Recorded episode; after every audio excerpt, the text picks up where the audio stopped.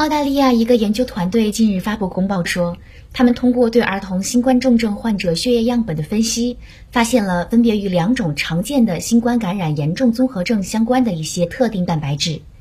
新研究揭示了新冠感染导致的严重病症给儿童的凝血和免疫通路带来的影响，将有助于研发诊疗手段和靶向药物等。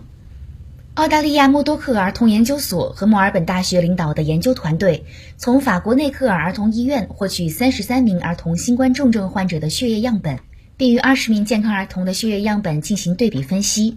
这三十三名儿童新冠重症患者患有多系统炎症综合症或急性呼吸窘迫综合症，这是儿童重症患者中常见的两种综合症。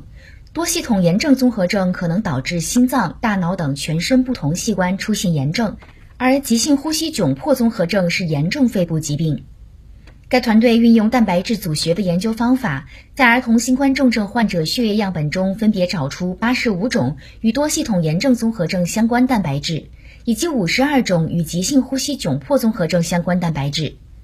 与健康儿童相比，儿童新冠重症患者血液样本中所含这些蛋白质的水平显著增多或减少。相关论文已发表在英国《自然通讯》杂志上。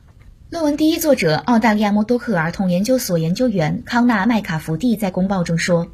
大多数儿童感染新冠后的症状相对较轻，但仍有儿童在感染后发展为重症。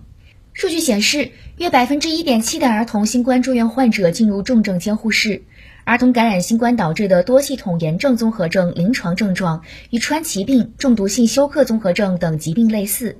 均有可能出现发热、腹痛、呕吐、皮疹、结膜炎等，这为快速确诊带来困难。